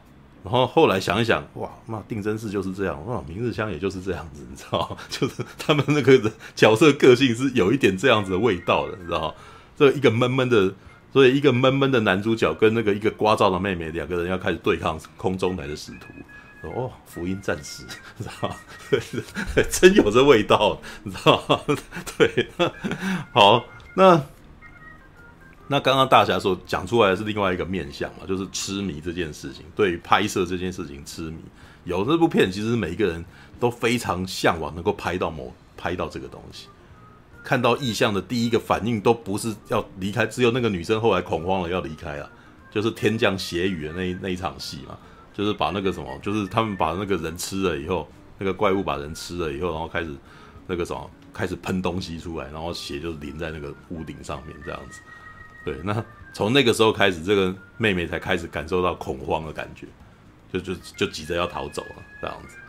但是我觉得那一幕其实有一种传统的恐怖片感觉，但是我觉得啊，这部片也也给我那个什么，跟狩猎者有一点像的感觉。就是我有点烧不到养猪，他没有在最该给我恐慌的时候给我一个极端恐慌，他有那种他有那种没有 jump scare 式的那种默默的看到一个画面，然后就是人突然间慢慢站起来，你就说哎，我刚刚没看到这个，现在看到这个，然后我觉得很毛，对，但是呢，我我后面其实没有一个肾上腺素释放的感觉，虽然即使在他们开始追捕这个东西的时候。我好像以前在那个什么西部片风情的音乐跑出来，然后骑着马在奔驰，好像有一种西部片的那个试图要营造一种西部片的热血感。但是，嗯，我其实觉得里面没有很多像，假设如果是詹姆斯卡麦隆来拍这个东西是吧？他会给他几个撞击力道的那个镜头，嗯，你知道我我我想要会会想要看到某种破坏的东西，知道我想飞仙星应该会同意这个，就是我觉得这部片就是他很喜很会玩那个未知玩弄未知这件事情，我吊观众胃口这件，还有这部片的音效处理得非常厉害，它很多部分都是音声音先来，然后你就知道要出事。这有点像大白鲨那种那个什么那个音乐出来嘛，噔噔噔噔噔噔噔噔噔噔，然后结果哎，所以我们听到这音乐觉得鲨鲨鱼应该会来，结果鲨鱼没有来，对吧？他他会玩这个，对，那那个这部片也会，他会突然间听到很多人的声音，然后尖啸的惨叫声，然后突然间一切突然间静止掉，然后你这时候知道事情不对劲，应该是不正常的事情要发生，有人要来，有有有危险要出现，这这个是有点观众。用这些方式在提醒观众，他用音用音效的控制来让你知道危机要产生，或是让你觉得有点危险这样子，但不是不是温子仁式的那种 jump scare，对，但是虽然虽然那个什么陈佑很喜欢这种慢慢铺陈的感觉，但是我也并不觉得说像温子仁那种压迫跟 jump scare 就就是完全不好的，那是两种流派，那是两种流派。对，但是对啊，对啊我觉得他在学习大白鲨的时候呢，我觉得他毕竟不是史蒂芬史皮博，因为史蒂芬史皮博最后还是让你看到有人被咬了，对不对？你可以看到那个老船长被咬了，啊，然后就吞进去了这样子，然后那一幕事实上还蛮可怕的，对不对？然后你还有看到那个女孩子这个什么被抓到水上在那边惨叫这样拖行的那种画面，知道？乔登皮尔避开了这些东西。这些被杀掉的人，我都没有真的看到。然后里面有几幕有点惊悚的画面，像是这个里面有有一个比较，我觉得比较特别的一个画面，就是里面突然间出现了一个戴面纱的女人，然后那个风被吹起来之后，发现她脸毁容了嘛。然后这个女生应该是那个什么史蒂芬演的那个什么，以前在情境剧的时候的那个搭档女孩子。应该是、嗯、有啊，他有特别介绍。后来倒在沙发那边，然后被被打了，被打了那个，对，就被打了。然后就是那个啥，就是他说这是他一生挚爱嘛，也就是说他有照顾他这样子啊。对，然后这就是这么一下下，只有那么一下下。但是接下来也没有看到他怎样，然后就是他被大家都一起被吃掉啊。然后，但是有一种最惊悚的画面是，这些人全部被夹在那些的塑胶袋的那个肠胃里面，然后然后不知道为什么一直在被往上那个什么，一直在往上爬嘛，对不对？有一个那样子的画面，这样。但是那个画面，老实说，一开始出现的时候，我有点摸不着头脑，因为我们并不知道那个那个到很后面，这个男主角在解释的时候，OJ 在解释的时候，我们才终于知道说，哦，原来这个不明飞行物体并不是飞行器，而是一个生物。哦，那在前面，那这个时候你才会突然间想到，哦，原来它前面那个东西就是一个，是是是是生物，它在吞它这样子之类的，对，滑道这样，对对，那那个，对，但是如果你你视觉看它看起来就不像生物啊，你会觉得它很像某种塑胶袋，然后他们被卡在那个塑胶袋里面什么的，对，只是好像很多人在呃很多人在那边呻吟啊，对，然后这个呻吟的声音，那个时候后来通过类似那个。这个生物的那个广播效应出来，然后你就会知道说，哦，这个声音这样子，对。但是后面有趣的就是他们在战术测战术对应这只怪物啊，就是哎，他们发现了，只要来的时候，哦，这些这些那个所谓的电器啊，什么都会没有电了，对，所以他们才想出那个什么，用那个风管的方法嘛，就是只要他经过这个地方就没风了，这样，那那个就代表那个他是在那个地方的上空之类的，哦，然后还有什么，不要看他。但但我觉得不要看他这件事情有点，他怎么知道？我不知道。对，但我觉得那个那个 OJ 在里面的一个反应，我觉得还蛮好笑的。那个反应其实就是这部电影的那个片名主旨嘛。对，No No，, no? 听到外面吱，然后他就把车窗摇起来，就 No。对，那什么？看到恐怖的东西，我拒绝去接受，然后千万别抬头。那为什么不正眼交不正眼去看他，就代表那个什么才可以制服他呢？这我觉得有点不明，你知道吗？对，就你怎么知道？你知道还是那个时候你正眼去看到他，你眼中会透露出恐惧，他就知道他可以吃了你呢？知道那低头主角的解读，嗯，主角的解读好像就是因为他回想到他的马被那个嗯照到眼睛，所以就是对视的时候是会有点挑衅意味的感觉吧？嗯、啊，那他挑衅意味就要吃他吧？那如果不挑衅他，就是不吃他，那不跟终极战士是同一种逻辑？对呀、啊，对呀、啊，对呀、啊，也是这样子啊。啊，好，那哎、欸，后后面有一段，我觉得挺有趣的，就这摄影师的片段，知道吗？其实，其实我相信很多看这部片的人会完全不理解摄影师为什么最后明明就拍到了，然后最后却还是那个什么，还是去送死，这样还跑掉。哦，但是我觉得他讲的那个台词超浪漫、超诗意的，你知道吗？那是所有的摄影师都、都可能听了会暗暗点头的一句话，你知道吗？只是有点小黑色幽默，你知道？他说：“马上又就要到魔幻时刻了，知道？你知道魔幻时刻是什么时刻吗？就是逢魔时刻，你知道吗？黄昏呐、啊，啊，就是进入黄昏的时候，会最终进入魔幻时刻。”知道，就是太阳要下山的之前，会有一个那个夕阳映照，然后金光闪闪的那个，你知道？对，然后他这时候说了一句什么时候？就是你们啊，那个什么，注定没有办法拍得到最美的画面，然后，所以，然后他就，然后他就跑掉了，你知道吗？当他跑掉的时候，我也觉得他的设计，画面设计是很有趣。他让他穿一个斗篷，知道？在抱着摄影师，然后那个斗篷，当那个风在吹那个斗篷的时候，他仿佛在有一刻感觉像是一个传教士般的人物，你知道吗？拍摄是一件如此神圣的事情，我为了为了拍摄这个画面，那个什么，我连命都不要，不，我只追求最美的那一刻，然后最后就被吃掉，嗯、看到 烦啊，你知道吗？我其实觉得比较可惜，就是这他讲的这个台词蛮酷的。但是我希望你能够让我可以感受到，更能够感受到这个摄影师他在拍摄那些画面的感动，知道吗？就是他镜头里面的东西拍到了没？还是他其实到最后其实非常不满意？为什么？因为都只有拍到一点点而已。这也的确是我身为观众蛮气赌烂的部分啊。就是你要你想要追捕他，但是每次这个东西就是慢慢出来一点点，然后就立刻就。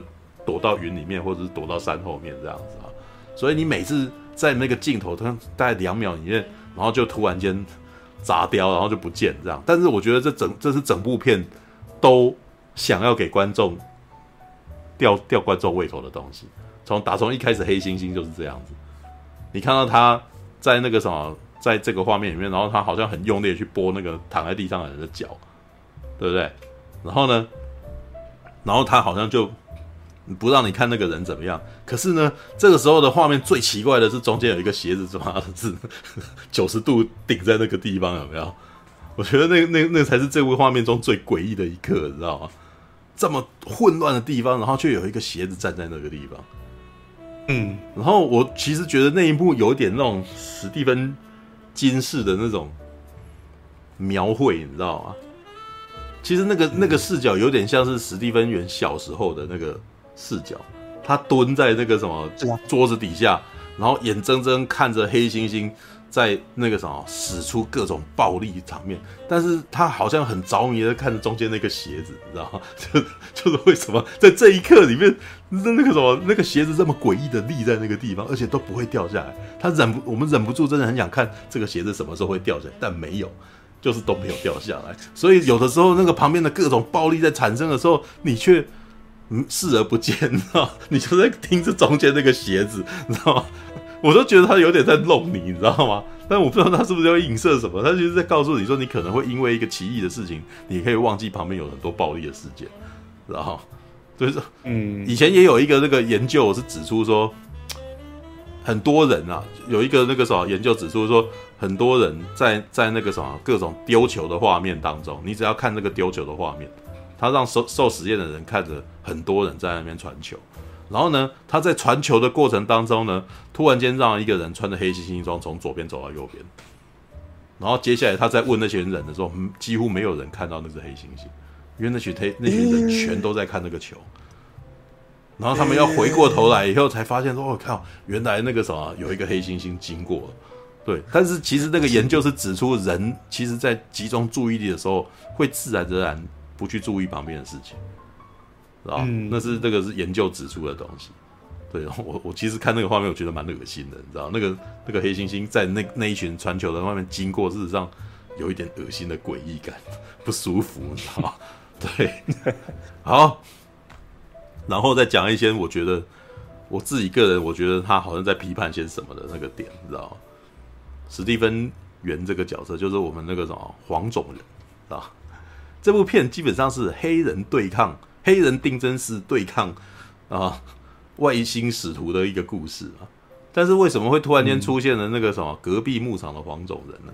这隔壁牧场的黄种人在这个这整个故事里面的角色设计是一个呆角，知道吗？怎么说呢？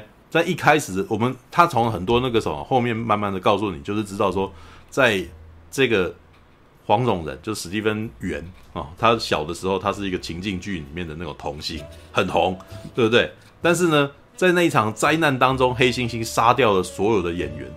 然后那个时候，那个演员有些人不死也重伤，这样，所以这个戏就整个就没了。那这件事情事实上在他心中造成很极大的阴影。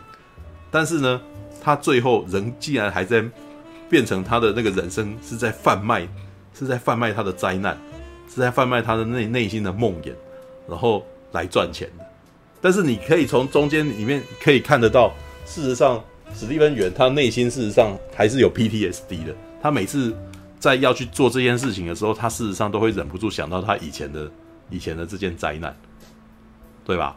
那可是有趣的点来啦，他其实是在这部片里面跟那个什么所谓应该是属于这种为虎作伥的那种角色了，知道吗？对啊，他的所谓的赢，他不是常常会做那个什么他的套索秀有没有？然后他在套索秀的时候，不是就已经告诉他就开始告诉观众了吗？说我之前遇到了外星人。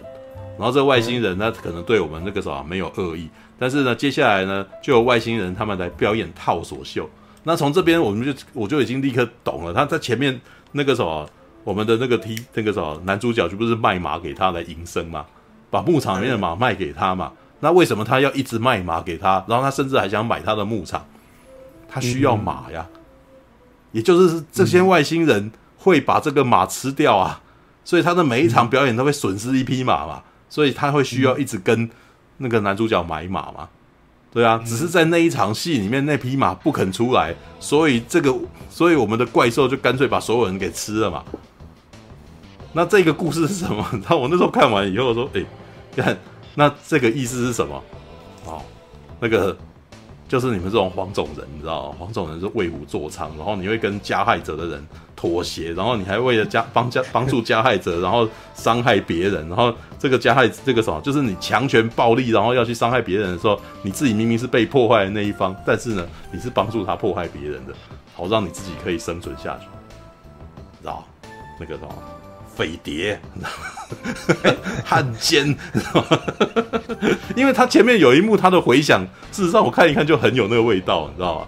因为他最后不是那个黑猩猩，他的那个什么，他的童年回忆是他的黑猩猩，是不是那个什么？他他以前演戏的黑猩猩不是伤害了所有人，他是唯一一个躲在桌子里面的的孩子，很害怕嘛。然后黑猩猩突然间最后一幕看到他了嘛，朝他这个地方走过来，我们就看到。那一幕，事实上你可以看到黑猩猩的脸，其实占占住了整个画面。他有点用那个什么，这个孩子的主观视角在看这个黑猩猩的眼睛嘛，对不对？然后结果黑猩猩他做了什么？他伸出了沾血的手，然后想要跟男孩子碰拳头，有没有？然后这个男孩子要去，这个男孩子既然打算要去跟他碰拳头，哇，那那一幕其实还蛮可怕的，你知道吗？这个人。手上这只黑猩猩手上沾着血，然后却打算跟你表示友好，然后来导致那个什么对你伸出友谊的手，你只知道他后面会不会揍你啊？但是你 但是你选择要跟他碰拳头，为什么？你要生存下去，你要生存下去，你就要妥协，你要生存下去要妥协，你就要卖掉其他人，你知道吗？他跟他跟跟跟这个怪物的合作关系也是属于这种这种状态啊，他。等于是跟一个会吃掉他的怪物，然后，诶、欸，做一个哦交易，然后那个什么可以让这个东可以让它保命的那种感觉啊，不是这样子吗？对，那不就是那个什么我们那个那叫什么大卫芬奇的那那部动画短片嘛，是吧？哦，地地下有怪物嘛，对不对？然后那个怪物跟着要吃的东西，然后他就卖，就是、说像海雾的那部，对，像 那部像什么船长的学。那部叫什么船长的什么东西的忘记？Bad Trip 吧，坏旅程哦，坏旅程，对，坏旅程，对啊，他其实他的那个这个角色其实就是就是这样子的人呐、啊。对，不过你有讲到一个重点，那我记得是叫糟糕的旅程吧？糟糕的，你有对，嗯，对，楚兄楚兄有讲到一个重点，就是那个那个那个角色其实是一个假白角，因为那他虽然是黄人，但他一直穿着牛仔的衣服。对，以前呃以前西部片，对那个黄人都马是当铁路工啊，对，嗯，但我但我后来他是他是想要成为白人的一个想要成为白人的黄人哦，但是有趣啦，我自己觉得啦。啊，我我愿意这样想，对，我觉得他应该不是在批判全世界所有的黄种人，应该对，他在批判谁呢？我觉得他可能在批判的是美国境内的黄种人，因为仔细想想，其实这个这个批判是贴切与合理的，你知道？假设你把这个整个沙漠地地域比喻为美国好了，然后那只怪物就是压迫黑人跟黄种人的。的的的势力与权力，对，嗯，但黄种人会选择跟他妥协，然后毕竟那个啥顺着他活，然后呢，然后把别的别的受害者放进去，然后自己就不会受害，嗯，对，但是黑人不仅要对抗他，而且还要拍他成名，然后最后还要把他爆掉，你知道吗？我我觉得他有一点这个味道啊，其实，但是这个点其实是也。从乔登皮尔的眼光看起来，可能他真的是这个样子。因为在中国，呃，因为在美国啊，在美国那个地方的华人势力，我其实很少听说华人那个啥为了自己的权限、权利，然后再然后要再对抗白人社会什么的，你知道吗？嗯，大部分都有点依附在那个什么整个党党里面，然后你很少听到他们在强调自己拥有权利什么的。我觉得这可能跟华人的个性有关系。如果你如果注意到像马来西亚那个地方的话，马来西亚的华人族群也是属于这种状态，就是能够赚钱就好，我们比较不要去沾染政事，知道中庸之道哦，生存之道，对。但在看在，也许看在乔登皮尔这种黑人的眼光，知道。你们这些懦夫，你们是跟强权者合作，你们是那个什么，就是你们是妥协的人，这样。但是我们不要，我们那个什么，不要反过来压制他。对，所以我其实觉得他讲讲述的这个点啊，然后批判的这个这个族群，应该不是全世界的黄种人，因为我自己觉得他可能眼光还没有看到那么那么远啊。对，要不然那个时候呢？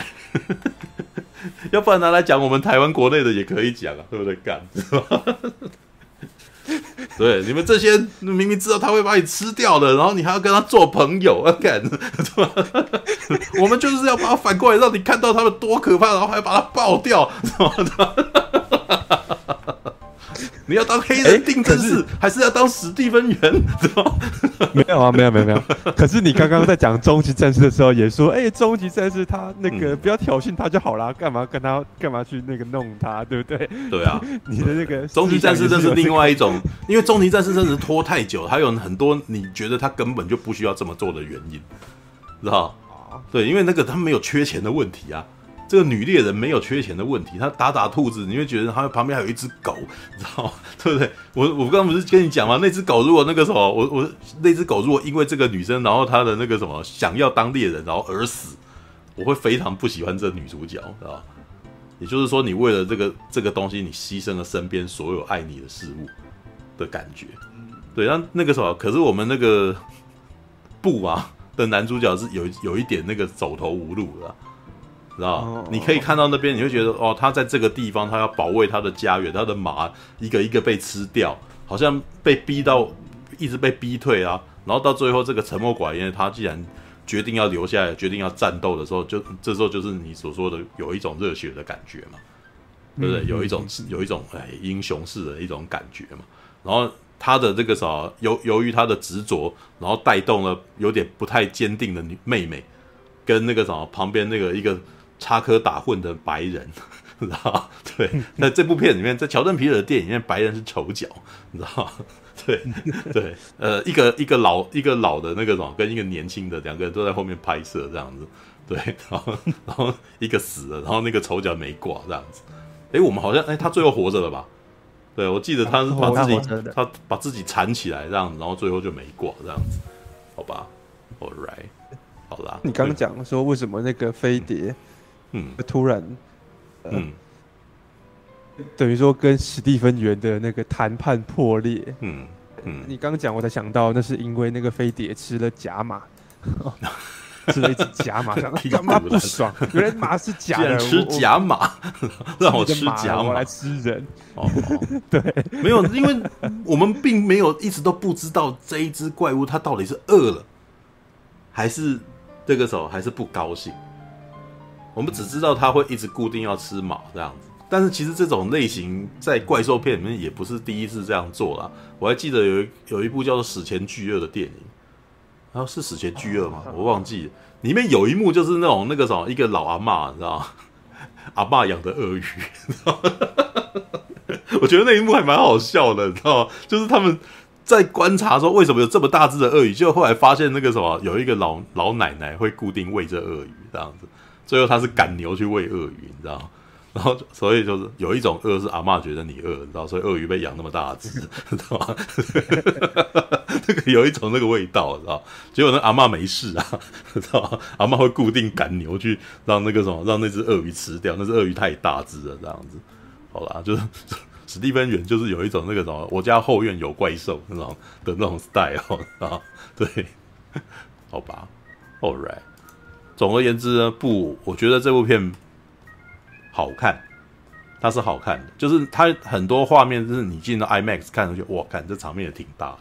但是呢，因为我觉得这个导演吊人胃胃口吊太凶，所以你看完以后会有一种有一种稍微不爽的感觉，你知道，就是那种，我觉得你那个时候我被你吊了很多胃口，可是我觉得你最后怎么很解嗨啊那种感觉，因为你最后的那个结束是如此快速的结束，而且语焉不详的结束。